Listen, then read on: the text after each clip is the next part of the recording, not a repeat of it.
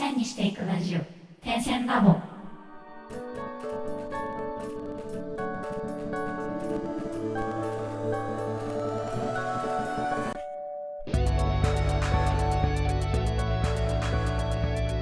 ダンサー黒沼です。手芝です。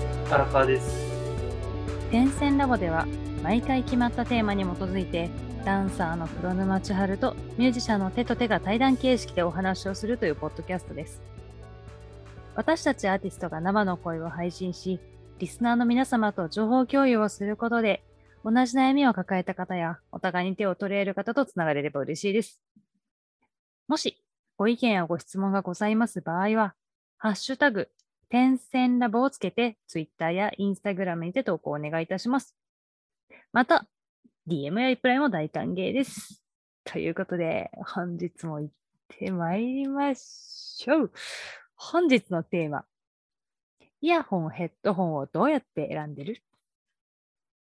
はいいかがですか？お二人ともめちゃくちゃ使うと思うんですけど、イヤホン、ヘッドホン、あとスピーカー？まあそれぞれで結構音とかね、変わると思うんですけど、うん。こだわってますか？こだわり、あんまりないのかもしれない。へーそうなんだ。あのーパソコンで音楽作ったりしてると、まあ、こだわるのかなとは思いつつ、モニター用のヘッドホンだけは、家で作業する的なヘッドホンだけは気に入ったやつうん。使ってるけど、多分音楽やってる人にあるまじき、私外で聴いてるとき、あの、iPhone の付属のイヤホンで聴いてる。へえ、あの白いやつ。そうそうそうそうそうそう。えちなみにイヤホン派かヘッドホン派かって言ったら、外だとイヤホン、家で作業するときはヘッドホンかな。王女は？俺も、外出るときはイヤホンで、ライブのときはヘッドホン。うーん。まあそうだよね。私も全く同じで、外出るときはイヤホンで、編集とか作業するときはヘッドホンって感じですかね。ちなみに、普段何のヘッドホン、イヤホン使ってますか？ソニーのヘッドホンをしております。あ、二人ともソニー派？いや、私はね、ヘッドホンはずっともうオーディオテクニカ。うーん。それって？は別に、うん、何派とかはないんだけど、うんいただき物ですごくああのやっていただいてめち、ゃくちゃあのレコーディングとかの定番のヘッドホン、大地君にいただいてね。へえ。使っます。一回ヘッドホンって使っちゃったらもう壊れないしね、あんまりね。そうだね。うん。なんか私の場合、あの、うん普段は、あの、アンカーのサウンドコア2リバティエアー2、ちょ、棒読みになっちゃったけどっていう、黒いね、まあ、エアポッドみたいな感じのワイヤレスうんイヤホンなんですけど、まあ、要は踊るんでコードあると邪魔なのね。それそうだよね。うんそれそうだよね。で、ブルん？Bluetooth が出る前まではコード付きのやつ使ってたけど、その時はこううん首の後ろにこうコードを通して、うん。極力まあ駆使してやってたんだけど、うん基本的にはもう一回ね、Bluetooth 慣れちゃうと、踊る以上は戻れないかなっていうのが、そうだね。そうそ。そううだね。ただ、確かに。移動中長距離移動とかするときは、やっぱこわ、バッテリー持たないじゃない？うんう ?Bluetooth だと。うん。だから、まあ、特に私飛行機で遠征とかが前多かったんで、そういう時はもう、まあ、イヤホンだけど、オーディオテクニカにはこだわってたかな、毎回。うーん。けど断線するんだよね、いいの買ってもね、イヤホン。まあさちなみにまあそうやってそれぞれ、まあ、イヤホン、ヘッドホンを選ぶ時のまあポイントこだわり、まあ、あんまないっていう話はあったと思うんですけど、ん。うん。なんか、これはね、個人的に私が自分で曲作ったりとか映像編集とかをパソコンですごいするからっていうのもあるんですけど、ヘッドホンつけるときに、なんか曲の広がりがあるじゃん、イヤホンよりヘッドホンの方が。うん。これなんかミュージシャンに言うと私が恥ずかしいんだけど、ミュージシャンからしたらそりゃそうだろうみたいになることなんですけど、音の広がりがある中で、でもなんかその、自分が踊るときに拾いたい音の音域みたいなのが常に聞こえるのがいつも欲しくて。うん、うん、うん。でね、ちょっとこれリスナーの皆さんも巻き込んで、私が今、モニターヘッドホンを新しく新調しよう、新調しようと思ってて、全然言えてなかったね、今。モニターヘッドホンを新しく新調しようと思っていて、うふふふそれでね、今回、新しいコーナーを作りました。その教えて新岡くんっていうコーナーです。勝手に作れよ。あの、まあ、レックとかミックスのエンジニアをやってくださってる新岡くんという方がいらっしゃって、で、じゃターミナルステージのボーカルもやられてるんだよね。そうだね。で、今、あの楽曲でずっと流していたしばちゃんの Feel So Good もマスタリングをしてくださっているという素晴らしき新岡よしきくんがですね、そんな私の質問に答えてくれました。パチパチパチパチ。はい、ということで、私の一問一答みたくなるんだけど、あのぜひ皆さんもお付き合いください。これ、二人もね、ぜひ一緒に考えていってくださいね。はい。うんまずなんか DTM やられる方、あの、聞いてくださってる方でいるかもしれないんですけど、DTM のモニターヘッドホンって私すごい困ってたんですよ。っていうのが、オーディオテクニカのあのモニター用のヘッドホンは使ってたんですけど、実際そこで曲編集をしてる音と、それを大きい会場とかスタジオでかけた時の音がかなり違って、要はすごい不不一致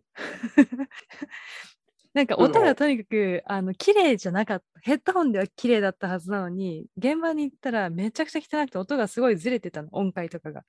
うん。で、あの実際おすすめ、モニターヘッドホン、イヤホンのおすすめポイントを聞いてみました。うんまずですね、おすすめポイントとしてはシンプルに定番機種から選ぶこと。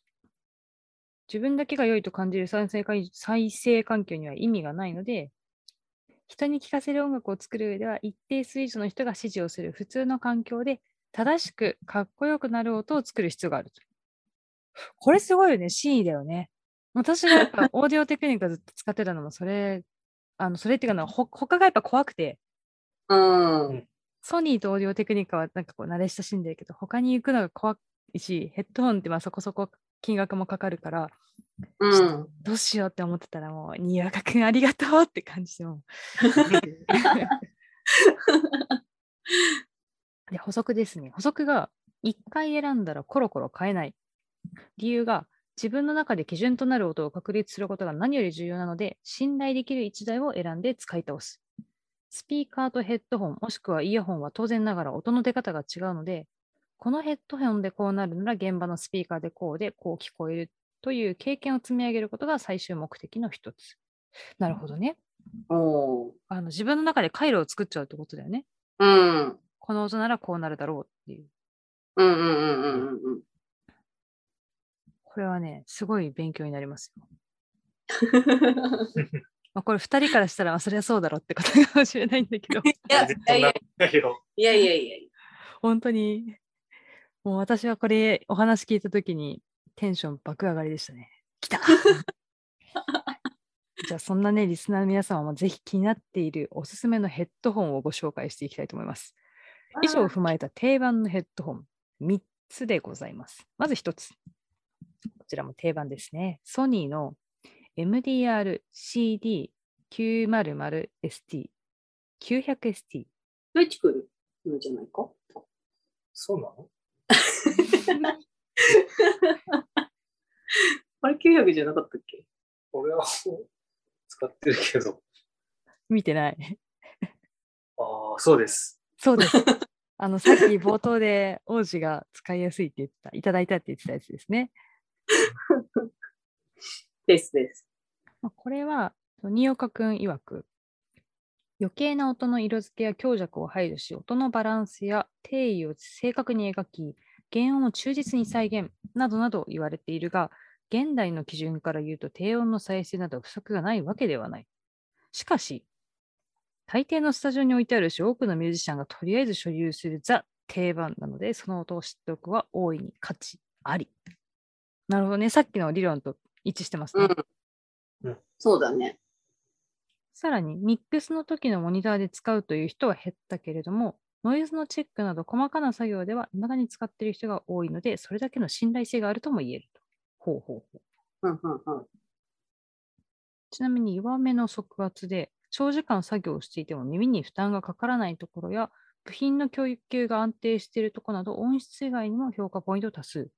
あ、じゃあ修理ができやすい。あとてことか長時間耳に負担がかからないっていうのがいいね。んそうだね。まあだから、レックのスタジオは大抵これだもんね。そうんうん。長時間だとね、痛くなってくるしね。うん。あと、切実にメガネをつけた状態でヘッドホンしてるとさ、いろいろ痛くなああ、うん痛いよね。痛いよね。ね。なんかもう痛いんですよ。だから、本当に体のことを考えて、まあこれ DTM、EDM やられる方は本当にこういうの大事だと思いますね。はい。じゃあ、第2個目いってみますか。はい。新岡くんのおすすめ、パート2。オーディオテクニカ ATH-M50X。こちらはね、日本よりアメリカで人気な印象で、Amazon レビューではソニーよりダントツで多いとのことです。なるほどね。でうんモニターヘッドホンにしては音楽的ななり方であっさりしすぎていない表現が、まあ、好印象と。で昨今の低音が豊富な音楽ソースとも相性が良く、厚みがありつつ解像度の高い音が再生できると。あ、じゃあ低音に強いんだね、やっぱね。オーディオテクニカってこう低音が安定的なイメージがあるんだけど。ただ、このシリーズの方が多分、その使ってるやつとかよりはもうちょいフラットかもしれないね。うーん。うん。ちなみにこの音楽的ななり方とモニターヘッドホン的ななり方の違いってあるの？モニターヘッドホンの方がよりフラットなものを、まあさっき言ったように、結局その、ヘッドホンでかっこよくした音を聞いても仕方ないから、フラット目に出してるものの方が多いとは思う。音楽的にかっこよく聞こえるように。なるほど。じゃあメイクでいうすっぴんを見せてる状態ってことだね。モニターヘッドあ、そうだね。そうだね。ちなみに装着感はやや強めで、速圧の遮断音が高いため、周囲の音の影響を受けられているのもポイント。うんあじゃあ、これは外で例えばつけたとしたら、周りの音が聞こえづらくなるタイプ。そうだね。遮音性が高い。トップエンドが伸びすぎていて、聞き疲れをすると感じる人は、バリエーション違いの ATH-M40X を試してみるといいかもしれない。少しレンジが狭まって聞きやすいと。うん。これはぜひ皆さんもあの作業の内容とか、まあ、趣味用なのかとか、内容で用途によってぜひ使い分けてみるといいかもしれないですね。私も早速これは行きたいと思います。はい。じゃあ最後に、新岡くんのおすすめヘッドホンパート3。AKG K240 スタジオ。セミオープン型なので開放的な音、音像、音像、音像装着感がポイント。音像って聞き慣れないね。重量も軽いので、900ST と同様に長時間の作業でも負担が少ないのが嬉しい。お音像って何ですか？音像って、そうか、音像ってなんだ、ほわっとした認識しかないけど、あの響きの周りにファンファンファンのところ。ファンファンファンファン。いや、なんか、なんて言うんだろう、印象じゃない、印象みたいな、音を聞いたときの印象というか、まあ、あの、楽器などの配置や音量のバランスなど聞いた人のイメージとして感覚的に表現するものですって。なるほど。感覚まあ、だから開放的な音像らしいです。ちなみに室音は自然な音色でスピーカーの音を聞き流しているような気楽さがある。特に空間系エフェクトをよく再現してくれる印象。なるほど。一般的なヘッドホンに比べ少し音量が小さい仕様なので、ある程度しっかりしたヘッドホン出力を持ったオーディオインターフェースやヘッドホンアンプがあった方がいいかもしれない。ただこれはもう完全にミュージシャン向けとか、その編集してる人向けって感じですかね？ぽいね。うん私もこれは全然使ったことがないですね。うんうん。おかげ。そうだよね。特に空間系エフェクトをよく再現してくれるって言ってるから、あの、なおさらそういう作ったりとか、まあシンセとか、うん。何かをこう、オーディオインターフェースとかで通して使う人が聞くようなものなのかもしれないですね。そうだね。ということで、以上3つですね。新岡くんのおすすめ。まずもう一回おさらい。トップ、トップ、パート1。パート1が、ソニーの MDR-CD900ST。次が、オーディオテクニカの ATH-M50X。さあえっと、用途によっては ATH-M40X もありと。最後が AKG-K240 スタディオ。この3つですね。が、まあ、あの EDM とか、その作業をする方にはおすすめということでございました。はい。で、続いてですね、もう私質問続きでいろいろ聞いちゃったんですけど、まあ用途別のイヤホンとかヘッドホン、これどうやって選んだらいいのかって結構難しいと思うんですよ。今。コロナもあるし、前だったらこう店頭でこうイヤホンとか、あのーその場のね、なんだっけ、ウェットティッシュみたいなのをこうやって拭いて、つけて、実際自分で刺して音出してとかできてたんですけど、今そういうのはなかなかできなくなっちゃったりしてる状況なので、じゃあ、どういうシーンにどういうヘッドホン、イヤホンがいいのかっていう話を聞いてみました。うんまず、ベタ。音楽を聴くよう。これいい回答きましたよ。使ってる本人がワクワクするのが一番。はい、来た、最高や。そうですね。間違いない。人によって違うもんね、これきっとね。そうだね。うん予算の範囲内で一番スペックが高くておしゃれなやつを買うのがおすすめ。結局のところ全ては個人の好みなので、ひたすら視聴していつも聴いている曲が普段よりかっこよく聞こえるのを選べばいいと思う。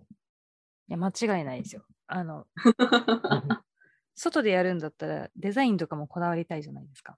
うんうんうんうんうん。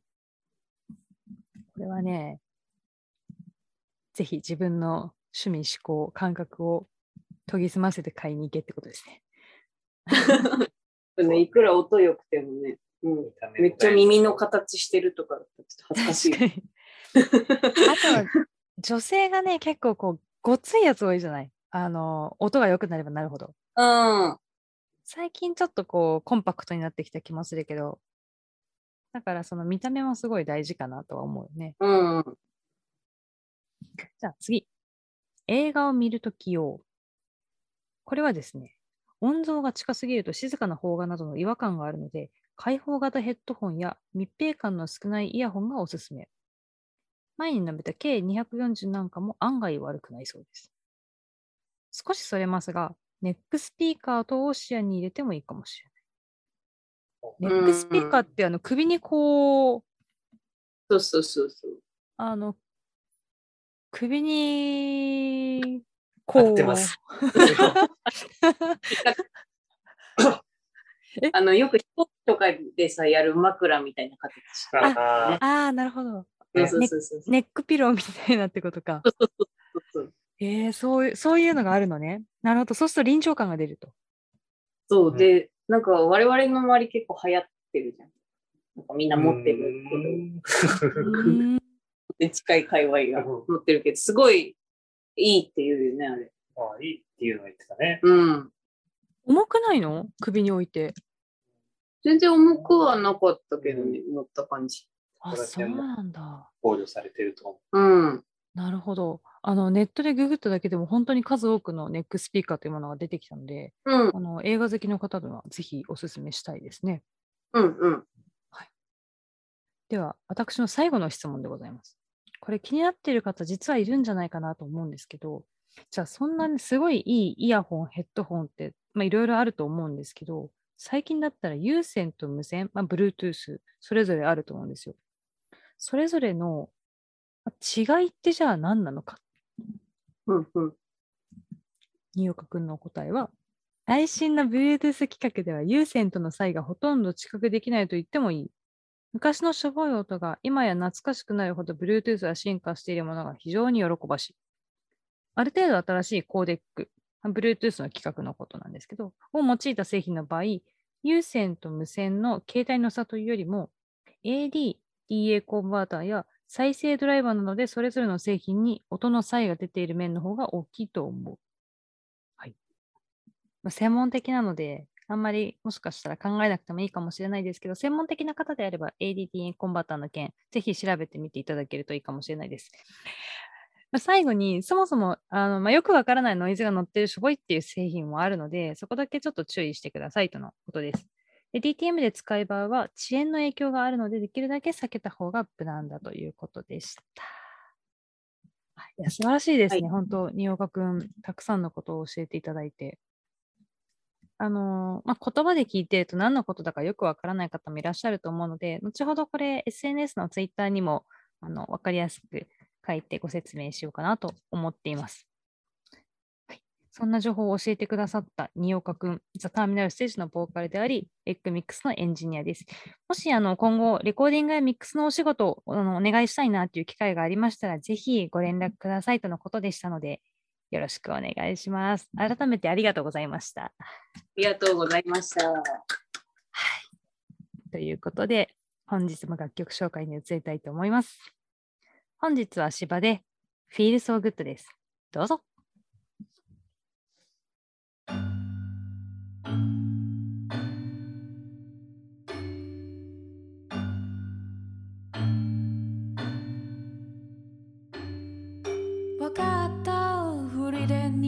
きれない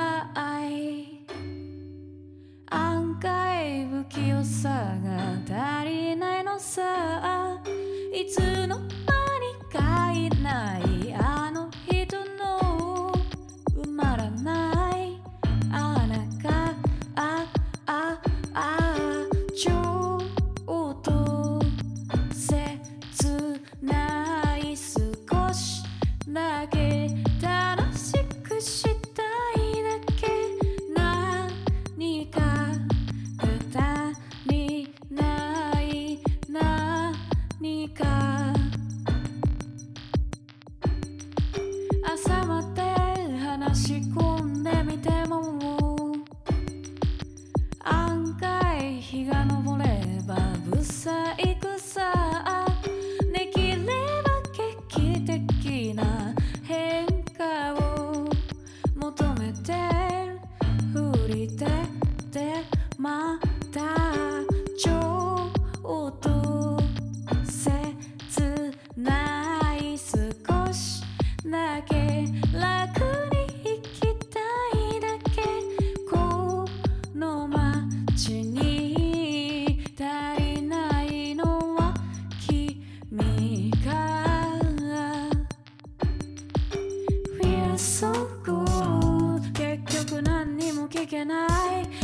私たち今何でもない。ツイン足したってな信号の体でも言えない。Feel so good だって今何でもない。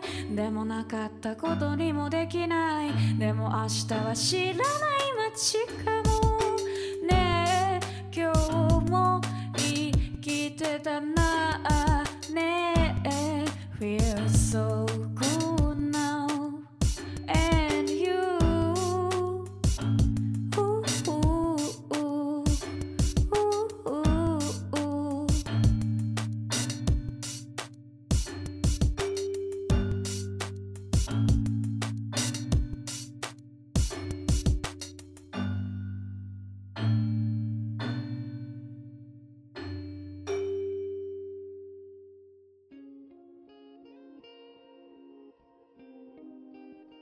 点線ラボ、本日はいかがでしたか？次週は、妬み、ひがみ、そねみを持ったことあるかについてお送りいたします。お楽しみに。